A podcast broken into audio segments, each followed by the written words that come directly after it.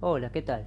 Sean bienvenidos otra vez a esta serie de podcast, serie de audios iba a decir, ya salió mal. Quería evitar decir podcast y ya lo dije dos veces. Esta serie de audios llamada Cuenta Regresiva. En la ocasión... Uy, ahí empezaron el perro, la puta madre que lo parió. A ver si deja de ladrar. Tuve toda la tarde intentando grabar y el perro no me ha dejado porque ladraba, ladraba y ladraba. A ver ahí. Tengo un perro, va, yo no tengo un perro, mi, mi hermano tiene un perro. Y se fue, se fue con su familia y, y el perro cuando se va no deja de ladrar. Es muy, muy molesto. Es uno de esos caniches, caniche toy, ¿eh? Esos, esos que se pusieron de moda, esos que tienen un montón, un montón de rulos y que son la mayoría blancos. Bueno, uno de esos. Así que se imaginarán el ruido que, que. Bueno, aparentemente estamos en paz, no se escucha más. Así que voy a intentar seguir eh, con este audio. Así que bueno, el tema de hoy eh, principalmente va a ser, eh, como supongo que se verá en el título, ¿no? porque todavía no, no le puse el título, pero se lo voy a poner, es Cobra Kai, la serie de... Mmm, ahí se escuchó el perro, ay Dios. Cobra. La serie que recientemente estrenó tercera temporada en Netflix. Vamos a hablar un poquito de algunos problemas que yo por lo menos eh, le, encuentro a esta tercera temporada, no a la serie en sí, sino a esta tercera temporada. Que eh, en, en, una palabra me un poco, eh, en dos palabras, ¿no? Un poco decepción, sí, un poco decepcionante para mí. Eh, bueno, vayamos en realidad eh, primero al origen de la serie y quizás ahí se va a entender un poco, se explica un poco el origen, pero estoy diciendo mucho un poco, si explico el origen de la serie y, la idea que, le dio mm, también pie, eh, por ahí se va, a, se va a entender mejor esta cuestión que eh, que, me, que, que, yo sentí, ¿no? Esta, esta especie de decepción. si se quiere, ¿no? Quizás, a ver, decepción, estoy buscando otra palabra, porque capaz que es demasiado, ¿no? Para, para este tipo de series, pero... Porque bueno, desde ya no, no es como una serie súper profunda, igual no tiene por qué serlo, ¿no? Es divertida igual.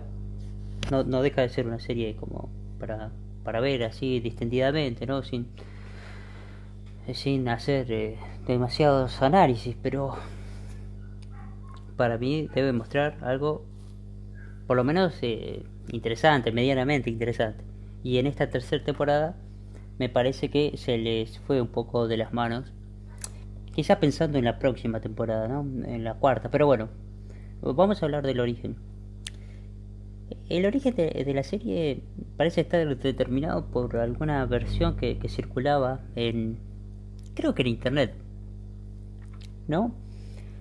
Esta, esta versión decía que, que el karate que Daniel Aruso era como el malo, ¿no? El villano de la película porque era el que le había quitado, ¿no? También entre comillas, la novia al rubiecito, a Jory, y le había ganado eh, el torneo con una patada ilegal, ¿no? La grulla. No sé si se acuerdan de la grulla, supongo que sí.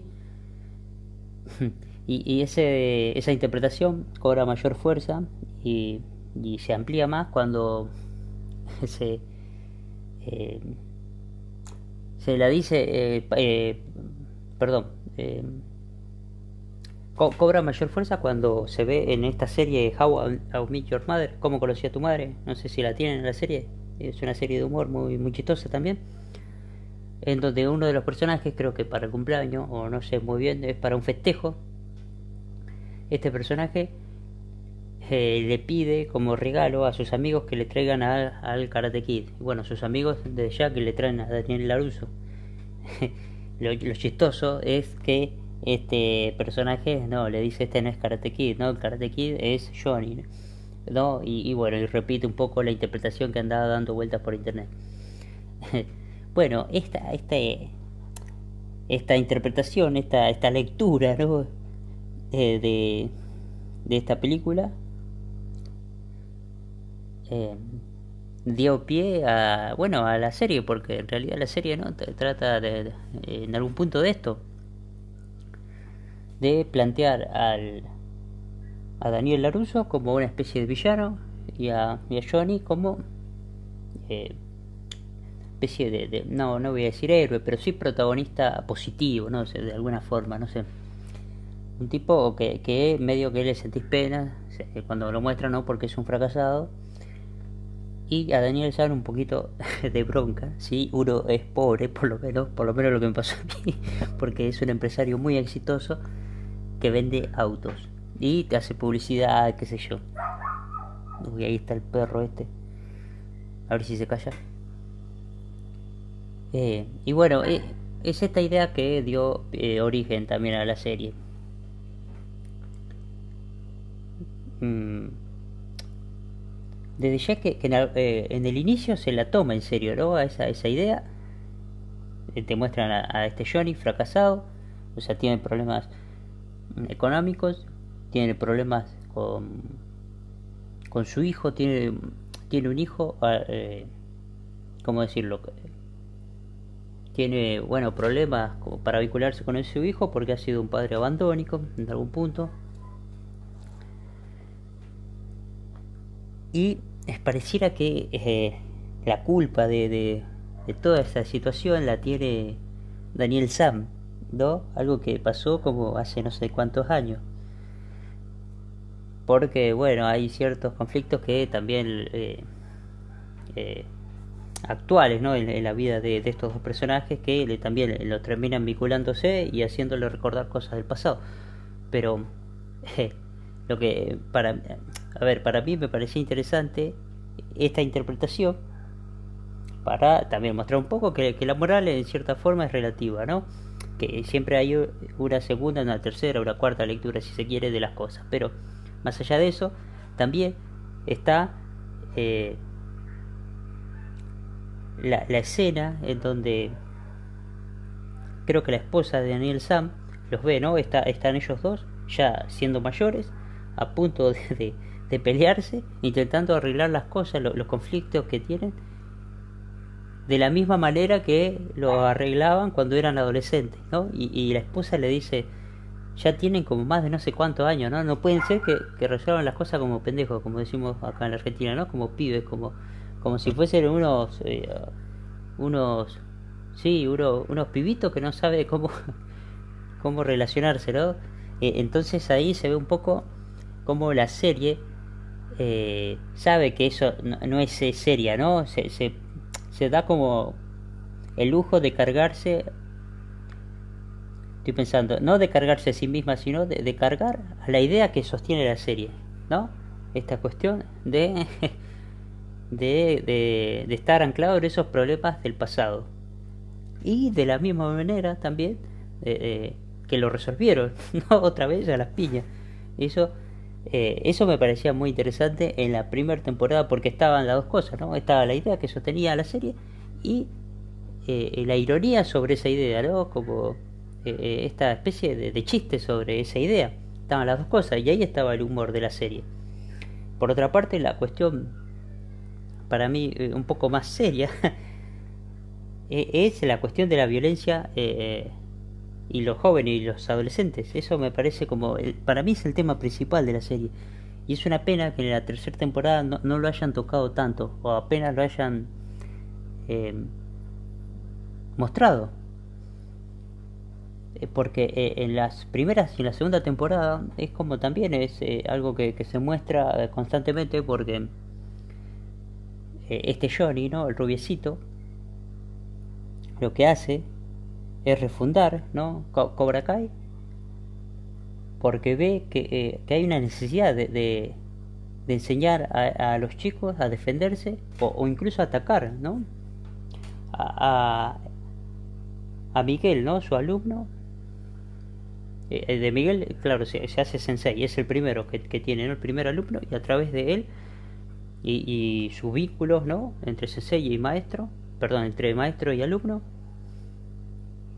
Em, convocan a más, a más chicos que son eh, los eh, los nerds en algún punto, ¿no? Los que siempre son maltratados por los abusadores, ¿no? Esto, esto, bueno, ahora se le dice bullying, ¿no? Pero para mí ha sido siempre maltrato, ¿no?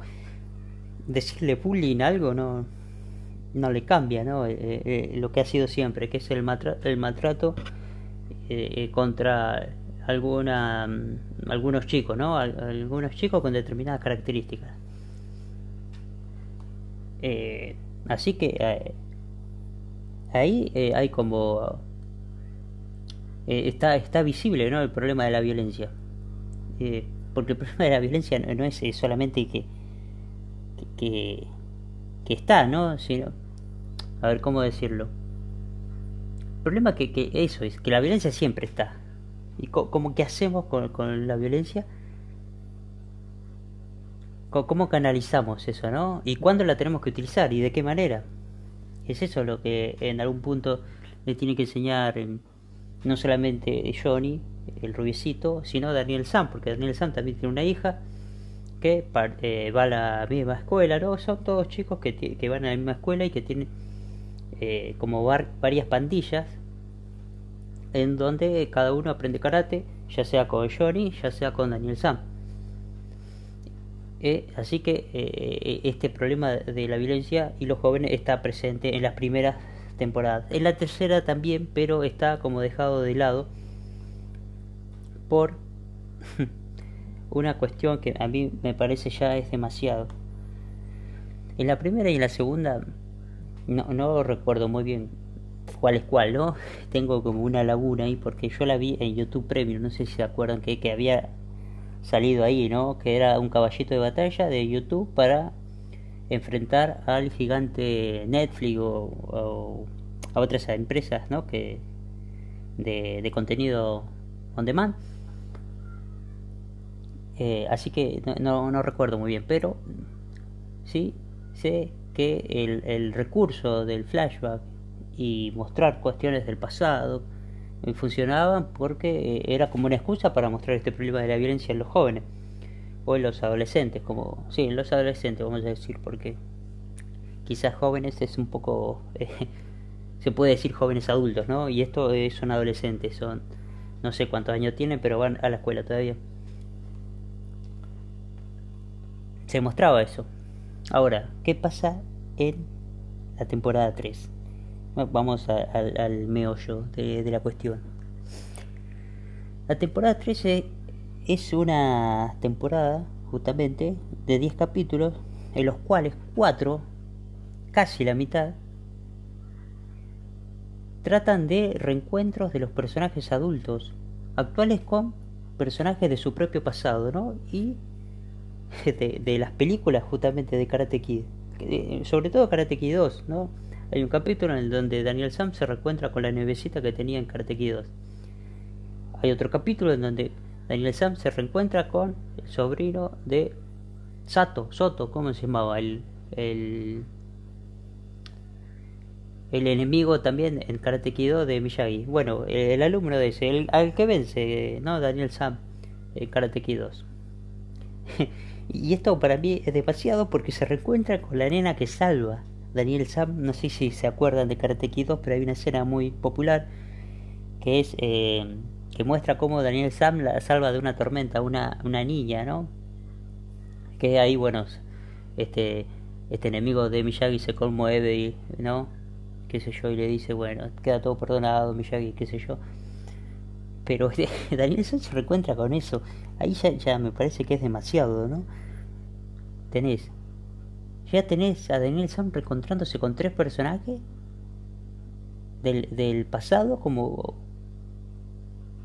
experimentando ese reencuentro, dejando de lado los problemas que tiene su hija, y son problemas serios, ¿no? Me estoy poniendo como demasiado serio yo también, ¿no? En este análisis, pero yo no lo encuentro cierta no lo encuentro mucha lógica, ¿no? El tipo está en Japón y acá, porque se va a Japón, ¿no? Para reencontrarse. En realidad la excusa es que va que va mm, a, hacer unos negocios, creo, porque también tiene problemas eh, con, la concesionaria y los negocios, qué sé yo. Pero parece que es la excusa para reencontrarse con estos personajes. Eh, y, y, acá, digo, la hija tiene problemas serios, tiene como una especie de, de miedo, de ataque de pánico, una, una, eh, una especie de parálisis ante, ante el, el, encuentro de su rival, ¿no? Porque, bueno, en, en, en el final de la temporada 2 se agarró a las piñas con una piba, ¿no? Con, con su rival, creo que era la ex novia de, de, del pibe con el que andaba, de Miguel, creo, ¿no? Miguel era, sí, creo que andaba con Miguel porque también está toda esta cuestión de, de, de romances ¿no? entre, entre adolescentes. Y bueno, no, no quedó bien, ella perdió, no sé si perdió o ganó la pelea, pero quedó traumada en algún punto. Y Daniel Sarme está en Japón. Digo, el padre modelo está como no sé a cuántos kilómetros, mientras la hija está como eh, sufriendo. Así que bueno, eh, eso eh, me pareció como no sé, que se le pasó a la serie, se le pasó o no lo tuvieron en cuenta. Y después tenés otro, ¿no? Otro encuentro con, con, el pasado, que es el de Johnny, el rubicito, con Allison, la, la novia que Daniel Sam, entre comillas estoy haciendo, le, quitó. Entonces, vos decís, ¿no? De, de, de esta temporada, ya cuatro capítulos, casi la mitad, son de los recursos que vos ya usaste en las temporadas primeras. Entonces decís, va, por lo menos a mí me pasa, ¿no? Ya está, loco, ya está, es demasiado. Es demasiado. Mostrame cómo se resuelve el problema que fue bastante grave en el final de la, de la 2, ¿no? En el final de la, de la temporada 2 se agarraban todos los pibes en la escuela a las piñas. Todo, todo este, esta, estas pandillas, ya sea eh, alumnos de, de del Miyagi de sí de, de, Daniel Sam o de Johnny se agarraron a las piñas y, y, el hijo de Johnny terminaba tirando por las escaleras a eh, Miguel el, el, alumno de Johnny y lo dejaba en coma entonces eh, era interesante ese, ese era el punch el enganche ¿no? que te había dejado el final de, la serie eh, en la temporada 2 y vos, pero yo por lo menos creía que se iba a desarrollar todo ese conflicto. Y eso parece que pasa como a una especie de plano secundario, ¿no? Porque bueno, está todos estos adultos reencontrándose con el pasado o con personajes del Karate Kido. Es lo que eh, para mí me parece como interesante. Es eh, que Miguel, o sea, eh, creo que ya hablé, ¿no? De, de, los, de los puntos negativos. Y es, es esto, ¿no? no puedo decir más, me parece. Así que voy a ir con lo que más o menos me gustó. Perdón, voy a seguir un poco con los puntos negativos porque estoy pensando que... ¿Cómo se recupera Miguel? Eso era también interesante. Y para eso hubiese sido interesante, ahí está. Eso es lo que estoy tratando de decir. Porque en realidad se recupera muy rápido. O sea, en una escena está como. Está con su sensei Johnny. No sé qué están haciendo. Y de repente está parado. El, y el tipo no podía caminar. Bueno, antes había salido del coma. También sale del coma muy rápido. Muy rápido, no eh, así en términos de, de, capítulos, ¿no? Pero así de la nada. Así abruptamente sale de coma. Y así abruptamente está parado, está parado en una escena donde parecía que no me acuerdo qué chistes están haciendo con, con Johnny y el plano y lo muestran desde arriba, ¿no? Muestran como de la cintura para arriba y Johnny le dice, che loco, estás parado. El tipo sí, estaba parado. Está bien que, tuvo entrenamiento, que Johnny lo acompañó, pero la escena me parece que es muy muy sencilla. Yo me, no sé, por ahí pensé, por eso es muy exigente, pero esperaba algo más.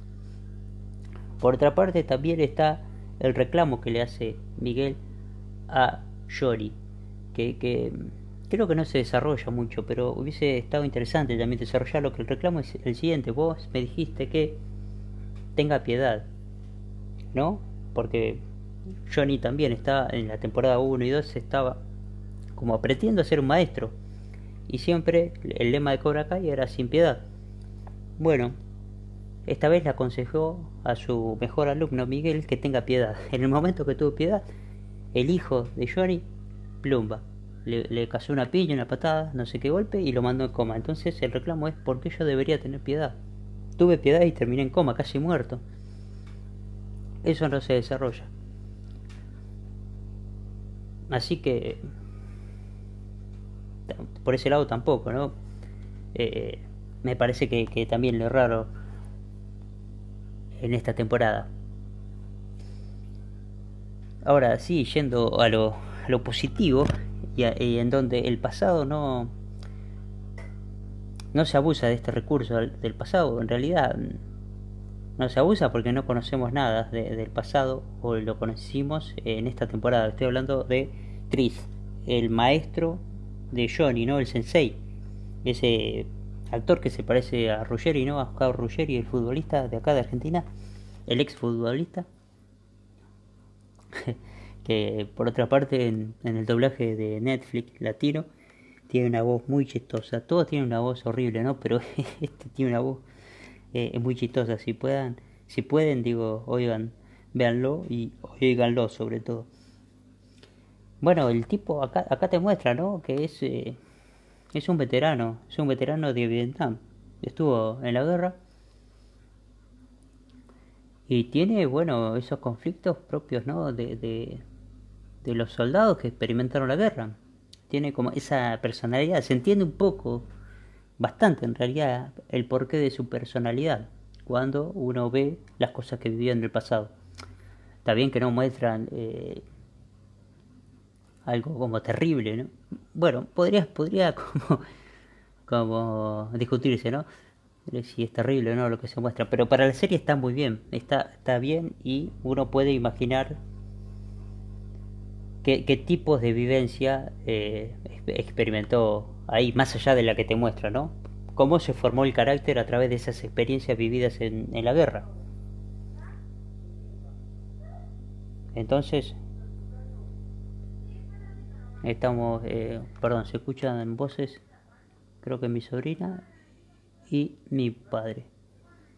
Porque estamos por acá. Bueno, le, estaba diciendo eso, ¿no? Que es interesante el pasado de, Chris y que lo muestran, ese, lo muestran en esta serie.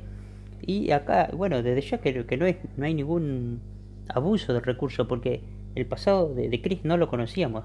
No, no, en ninguna, en ninguna película había mostrado esto. Y también lo que se ve en, en, el, eh, en las escenas que se muestran de, de, la historia de Chris es que, que realmente le interesa el bienestar del grupo, por lo menos en Vietnam le, interesaba eso. Y en la serie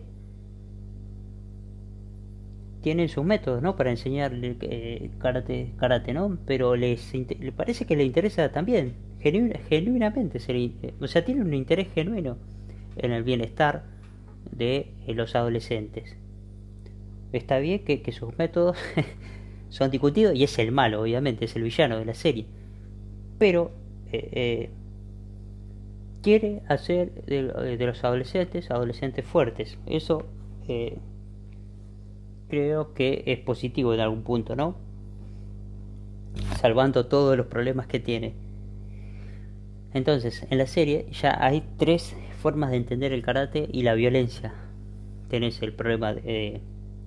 O sea, tenés la forma que lo entiende Chris. Hay que eh, no tener piedad, hay que ser fuerte. El débil se lo aplasta, medio nichiano, ¿no? Si se quiere, perdón por la nerdeada filosófica y después está Johnny, que es un desastre, que le salen las cosas por ahí medio de casualidad. Eh, y que está como en el medio, ¿no? No sabe si hay que tener piedad. O está como eh, construyendo eh, su. ¿Cómo decirlo? Su identidad de maestro, de, de, alguna forma. Y después está en el Sam, ¿no? Donde es como. Em, ¿Cómo decirlo? como una concepción del karate donde mmm, la idea es no tener que pelear o mmm, pelear defensivamente. Esto en palabras, ¿no? Porque después cuando muestra la escena no sé si pasa eso. Eh, esto es como el, el, discurso que sostiene cada escuela. el de Johnny es muy complejo, ¿no? Porque no hay discurso construido todavía. Eh, pero bueno, estas son las tres perspectivas que, muestra un poco la serie. Y en el final es interesante porque de, de, la tercera, ¿no? En el final sí es interesante porque se unen, parece que pareciera que se unen Johnny y Daniel Laruso para pelear contra Chris, el malo malo malo de la película. Pero bueno, eso es más o menos lo que tenía que decir sobre Cobra Kai. Espero que no haya tenido ningún problema porque recientemente grabé un par de, cosas y, y, tenía problemas con, con el micrófono o los ladridos de los perros. Así que hasta acá llegué no, no voy a correr ese riesgo. Creo que está más o menos claro esta especie de análisis, eh, crítica superficial sobre esta serie. Así que eh, nos vemos la próxima. Chao.